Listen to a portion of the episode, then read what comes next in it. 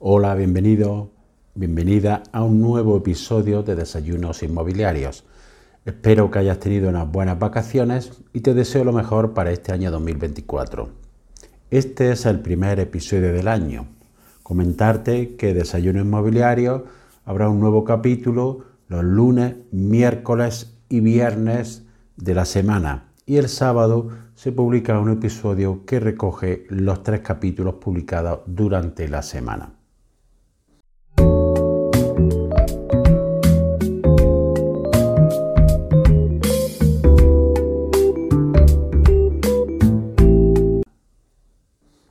Soy José María Luque, abogado de inmobiliario.com y en el episodio de hoy te voy a hablar, hacer unas reflexiones sobre cómo está el asunto de la vivienda, del alquiler, del tipo de interés, etcétera, en este comienzo del año 2024. En primer lugar, mi primera reflexión es sobre eh, la evolución del precio de la vivienda y de la oferta y demanda de la vivienda. La oferta de vivienda es cada vez menor en vivienda de obra nueva porque muchas de las promociones que se han ido entregando durante el año 2023 y se van a entregar en este año 2024 son promociones que se iniciaron en el año 2022 fundamentalmente, incluso en el año 2021 las solicitudes de licencias, etcétera, etcétera. ¿Qué sucede? Que durante el año 2022 y durante el año 2023 se han iniciado menos proyectos de obra respecto a años anteriores lo que supone que va a haber menos obra nueva a disposición para la venta. Esto que supone que la escasez de vivienda, en, el término de oferta, sobre todo de vivienda nueva, hace que los precios vayan hacia arriba, estando unos precios muy altos en el tema de vivienda nueva, sobre todo en, en aquellas zonas que ya conocemos que incluso ya han superado precios máximos que se alcanzaron antes de la crisis de 2008. Estamos hablando de zonas como Madrid, Barcelona, San Sebastián, Palma de Mallorca, eh, Málaga, en donde la vivienda está totalmente disparada, debido fundamentalmente a la escasez de la oferta de vivienda de obra nueva, estando a unos precios no solo ya en zonas de provincia, sino en zonas metropolitanas, realmente altos lo que hace difícil que se pueda adquirir una vivienda salvo que tenga un buen poder adquisitivo. La vivienda de segunda mano también se ha incrementado un poco la oferta debido a que se ha retirado mucha vivienda del alquiler de vivienda habitual debido a la incertidumbre legislativa que hay y mucha gente ha decidido poner a la venta esas viviendas. En la mayoría de las zonas ha habido un incremento superior al 10% en los precios, estando en la media en un 3 y pico por ciento de subida en la media de España. ¿Qué sucede? Que esto es muy heterogéneo. Hay zonas donde la vivienda ha subido bastante, donde el precio no para de subir, y hay otras zonas, incluso hay algunas zonas donde durante el año 2023 ha bajado algo el precio de la vivienda. Pero esto es muy relativo porque se trata de vivienda de segunda mano. ¿Qué está sucediendo? Que cada vez se tarda más en vender una vivienda por parte del propietario que la pone a la venta. Pero esto es fundamentalmente debido a la dificultad que tiene mucha gente de acceder a los préstamos hipotecarios. Aquí podemos hablar del segundo elemento que es cómo están los préstamos hipotecarios, cómo está el Uribor, qué tendencia se prevé para este año respecto a los tipos de interés. Pues bien, hay que decir que el Uribor está bajando algo, es decir, ya ha bajado, ah, ya bajó eh, en octubre, en octubre subió algo respecto a septiembre, en noviembre ya se produjo una leve bajada, pero en diciembre sí se ha producido una bajada de casi medio punto.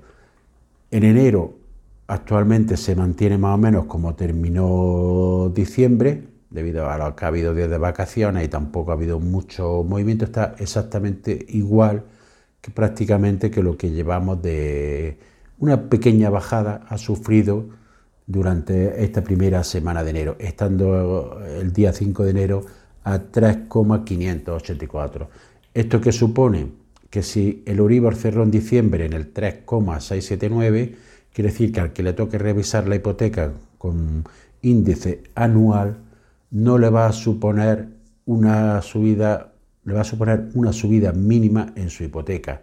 Y al que le toque revisar incluso con índice semestral, le va a suponer una bajada, ya que en julio del año pasado estaba en el 4,149.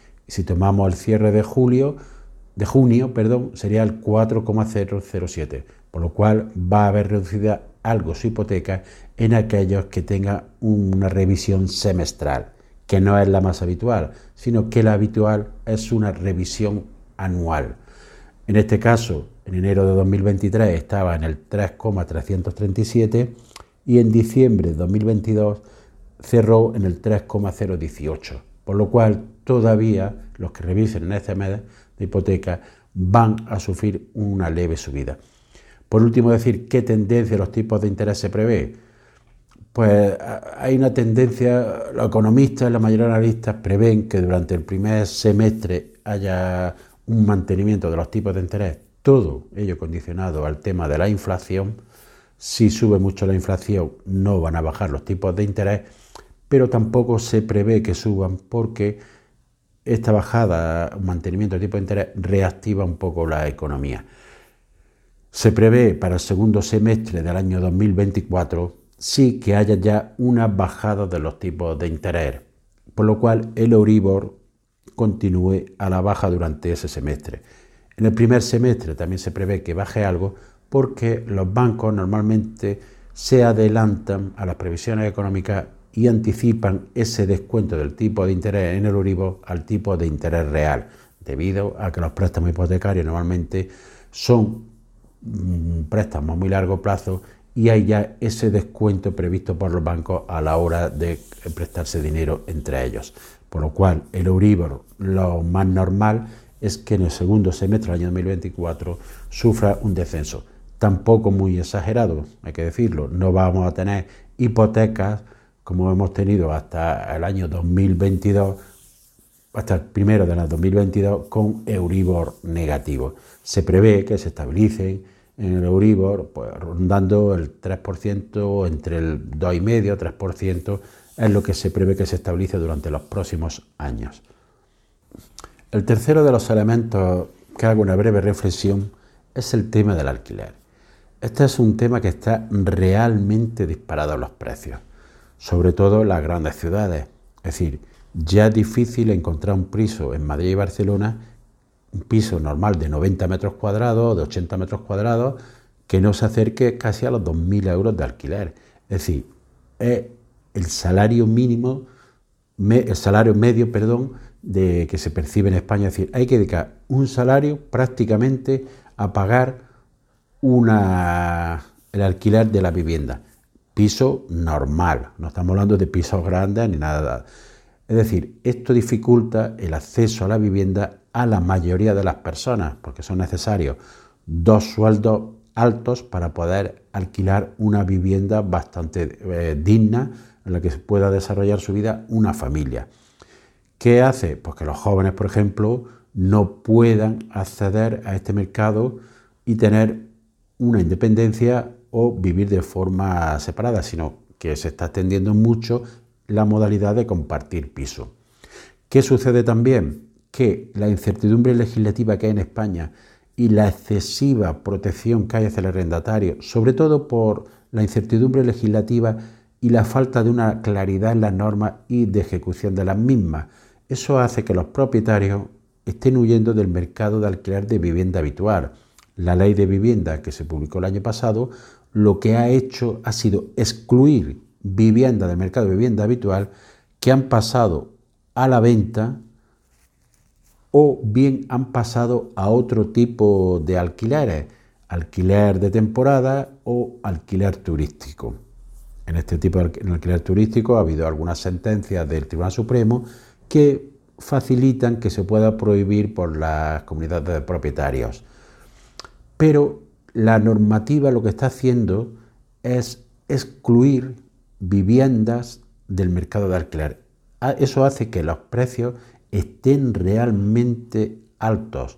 Es decir, un piso normal en una zona media de una ciudad como Málaga, como Palma de Mallorca, está realmente prohibitivo, está por encima de los 1.500 euros.